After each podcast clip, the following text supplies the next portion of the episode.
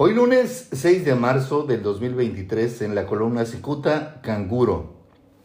Calificado como un enorme roedor apestoso, canguro incrustado en el primer círculo de asesores amigos de la gobernadora de Baja California, Marina del Pilar Ávila Olmeda, el expresidente municipal de Mexicali, Francisco Pérez Tejada Padilla, se regodea con cinismo en su riqueza malavida y todavía se atreve a cacarear su cercanía y los afectos que le brinda la gobernadora.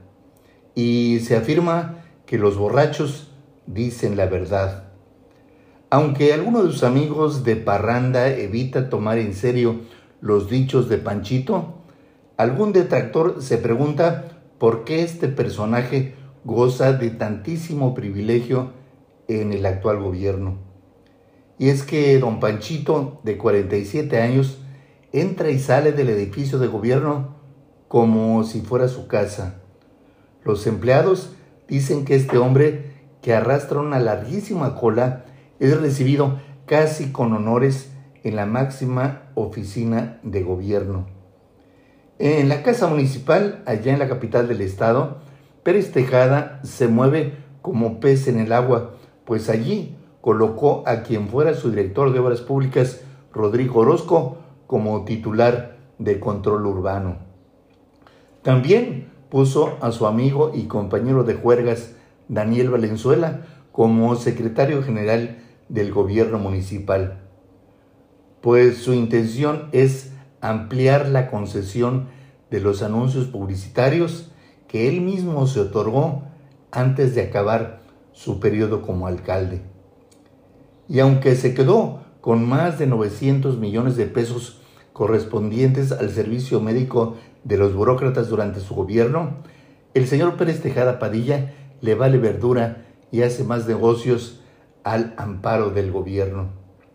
Si acaso alguien no lo recuerda, Francisco Pérez Tejada Padilla fue presidente municipal de Mexicali por el PRI del 2010 al 2013 el 10 de marzo del 2015, la sindicatura municipal comprobó que el entonces alcalde tenía responsabilidad en la malversación de más de 900 millones de pesos que nunca le pagó al Istecali y por ello eh, le impuso una multa por casi un millón de pesos, además de inhabilitarlo por 10 años para ocupar algún cargo público.